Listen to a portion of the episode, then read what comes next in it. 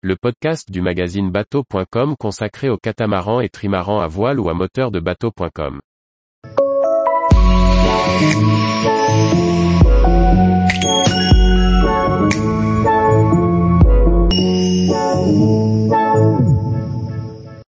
Os, village de pêcheurs et escales séduisante à portée de train de Dublin. Par Anne-Sophie Ponson. Lors de votre visite de la côte et de l'Irlande ou si vous remontez plus au nord en passant par le canal Saint-Georges, n'hésitez pas à vous arrêter dans le village de pêcheurs de Os. Ce petit port est situé sur la presqu'île du même nom qui forme le nord de la baie de Dublin. Le port de pêche de Os abrite également une grande et moderne marina.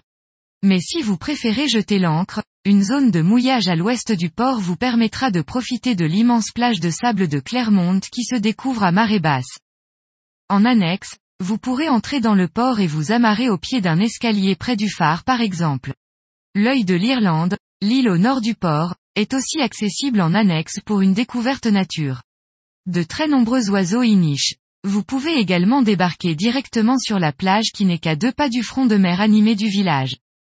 Lorsqu'on visite l'Irlande, le grand avantage du mouillage de hausse est de pouvoir très facilement se rendre dans le centre de Dublin avec le Dart. Ce train de banlieue circule très régulièrement et rejoint le centre de la capitale irlandaise en moins d'une demi-heure pour environ 2,50 euros. La gare, facilement accessible, est située le long de la plage. On trouve à proximité de la gare et du centre-ville, une petite épicerie et de très nombreux endroits pour se restaurer ou prendre une glace ainsi que le marché de hausse. Le long du port, une promenade verdoyante permet de pique-niquer dans l'herbe ou bien d'occuper les enfants à l'air de jeu. Des containers pour le tri sélectif et des toilettes publiques sont aussi à disposition le long du port. En partant du port, vous pourrez aller au phare de Belly, voir les vestiges de l'église Saint-Méry, admirer le château, faire un circuit de golf, ou encore visiter le musée national des transports. Par ailleurs, la presqu'île est réputée pour ses circuits de randonnée pédestre avec des points de vue fantastiques sur la mer. Allez y au coucher du soleil pour une expérience encore plus extraordinaire.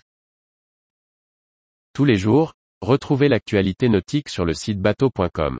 Et n'oubliez pas de laisser 5 étoiles sur votre logiciel de podcast.